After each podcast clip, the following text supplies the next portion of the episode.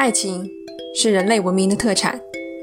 如果你去收集世界各地的爱情故事，就会发现一个共同点：无论在什么地方，无论在什么时候，人类都非常执着地追求浓烈而永恒的爱，天长地久，海枯石烂，一种即使死亡也不能磨灭的爱情。我们寻寻觅觅，想找到那个值得我们深爱的人，也希望被人浓烈而永远的爱着。然而，不知道你们有没有发现？被爱的人是没有主动权的，他会在你生日这天送上礼物，却在剩下的三百六十四天也天天送礼，闹得人尽皆知。他会在你伤心时打电话安慰，却在你有事没接时成百上千的打过来，直到你接起为止。他会送加完夜班的你回家，却也在你不需要送的时候，躲在黑暗中看着你打开家门。所以你们看，爱情是伟大的，但它同样很危险。深爱与疯狂的表现仅仅一线之隔，而你作为被爱的人，无法控制对方。无法控制意味着未知，未知则是恐惧的根源。更可怕的是，面对恐惧，你无能为力。这里是奇谈第二期，不死的爱。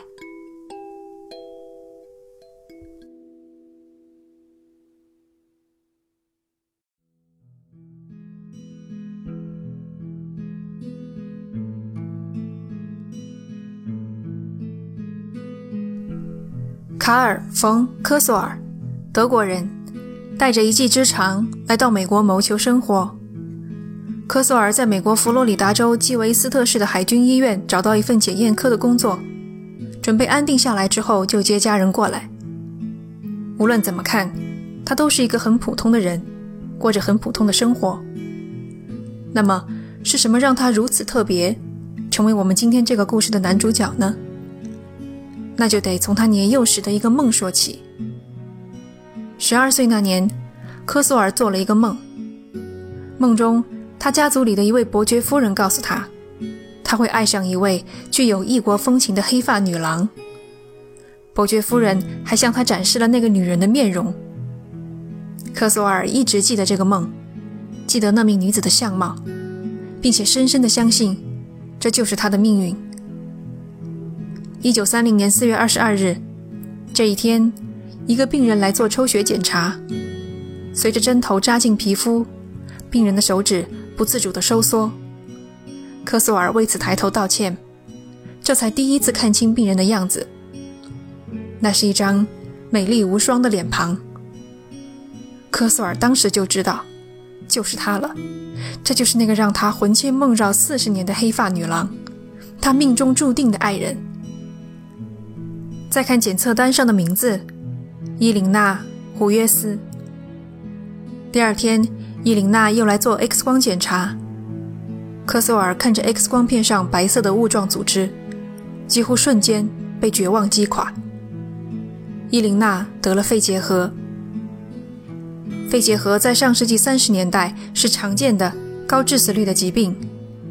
海军医院没有足够好的设备，不可能医好肺结核。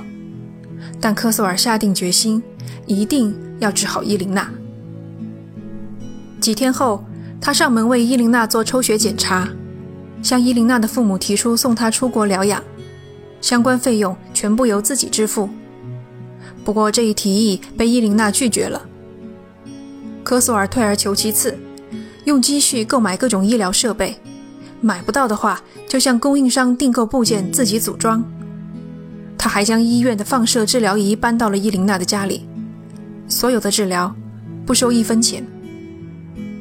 伊琳娜每次来医院看病，都会顺便到后院去看一看。在那里，科索尔组装了一架小型飞机，机翼还没来得及装上。科索尔告诉伊琳娜，等他的病好了，就带她往南飞，飞到南太平洋远离尘嚣的小岛上，两个人永远生活在一起。后来，科索尔的愿望真的变成了现实，至少。部分变成了现实。科索尔的种种努力，终究没有能挽回伊琳娜的病逝。上天为他安排的恋人，还是离他而去了。伊琳娜的父母同意让他安排葬礼。科索尔亲自挑选棺木、花材，与入殓师商讨妆容，选择下葬的服饰，把钱当成纸一样花。因为担心雨水淹了墓穴，他还出资修建了一座地上陵墓，和墓园里其他墓碑比起来。豪华程度堪比印度的泰姬陵。陵墓的钥匙只有一把，家人们交给科索尔保管。后来的事实证明，这是一个错误的决定。尽管阴阳两隔，爱情却没有就此结束。科索尔每天晚上都要来到墓园，打开伊琳娜的陵墓，和棺木相对而坐，或聊天说笑，或播放音乐，天天如此。一坚持就是十八个月。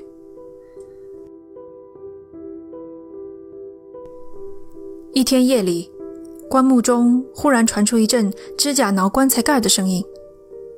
科索尔急忙打开棺椁，俯身将耳朵贴在内棺上，却什么都听不到了。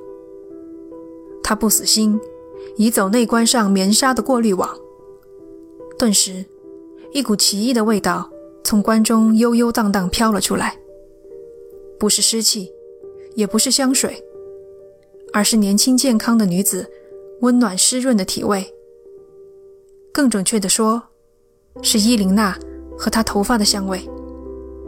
随着气味飘出来的，还有伊琳娜的声音，恬静中带着幽怨，优雅中带着惊疑，问自己身在何处。科索尔忙安慰他。一切都会没事的，他会保护她不受伤害。伊琳娜呜咽的声音再次传来，她说：“把我带出去，我要回家。”到现在为止，科索尔所做的一切尚在情理之内。你可以说他情深意重，对一个从未真正爱过他的人如此痴心；也可以说他精神不正常，所以才产生幻听。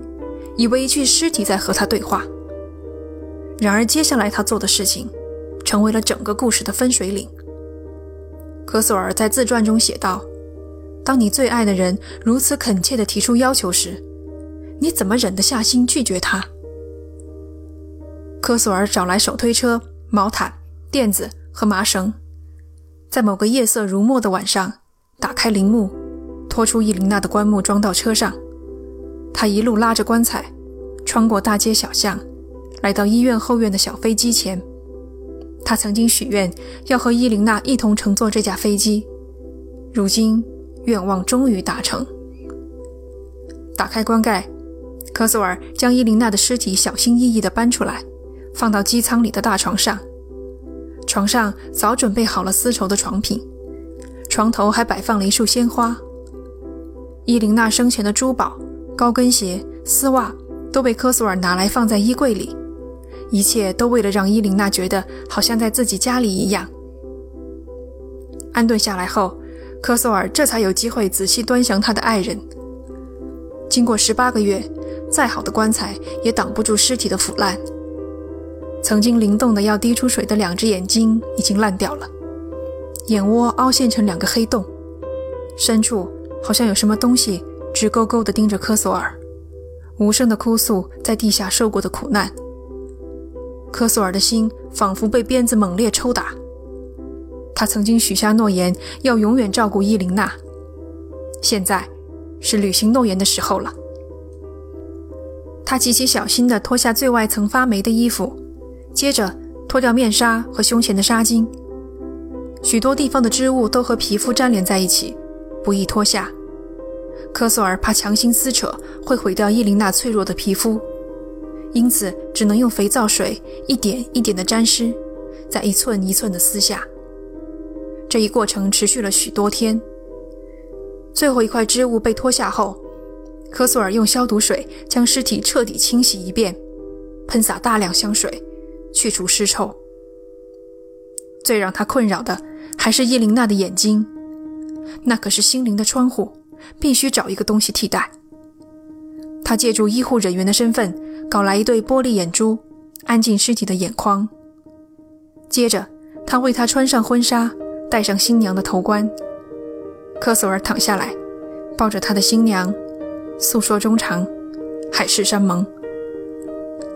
这时，伊琳娜说话了。她说：“我变成这副模样，你一定不爱我了，是吗？”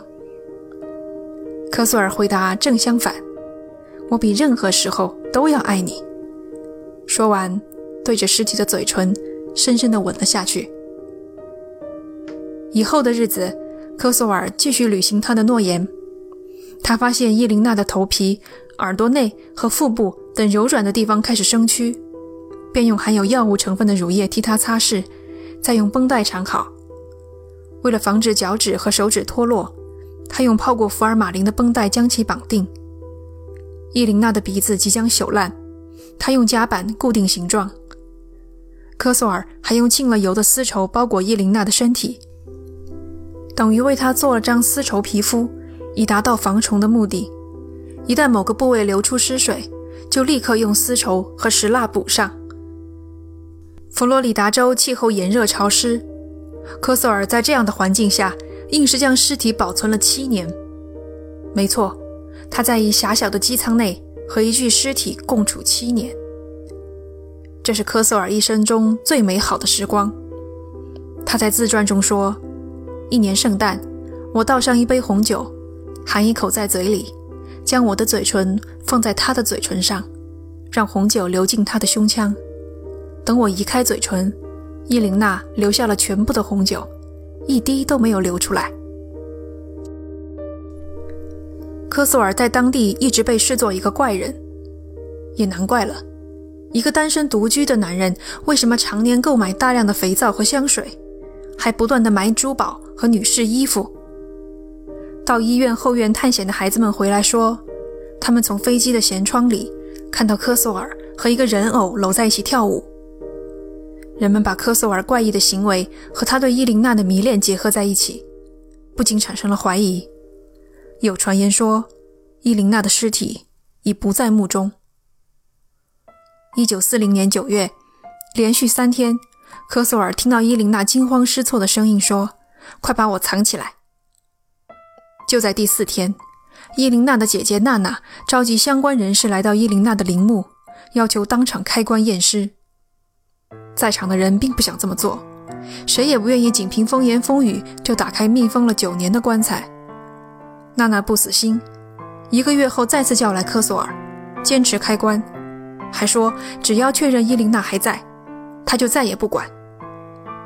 科索尔被娜娜的诚挚感动了，他带着娜娜来到机舱内，指着床上披着新娘面纱的尸体，对娜娜说：“你看，伊琳娜好好的。”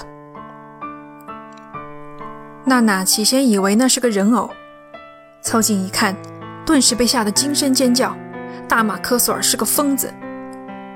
科索尔不半点愧色，反倒义正辞严地教训娜娜：“你们将她丢在黑暗潮湿的地下不管，现在来指责我？伊琳娜过去的七年都是我在照顾，你又在哪儿？”娜娜竟无言以对。一出飞机，娜娜直奔警局。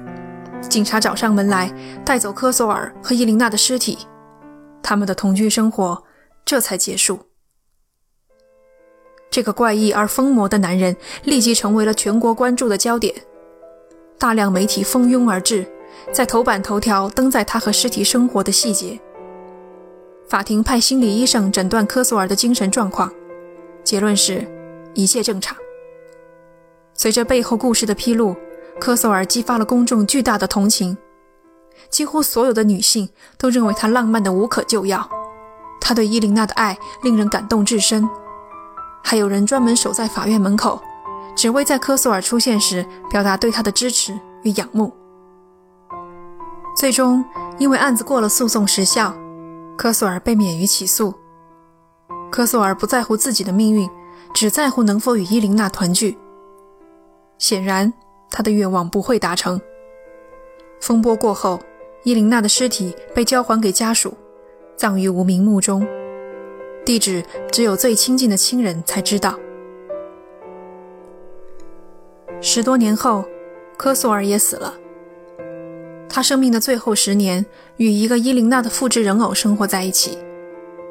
他死后三天，尸体才被人发现。据说，他死的时候正好倒在人偶的怀里。另一种相反的说法则是，他倒在地上，人偶则像有生命一般，在旁边冷冷地看着。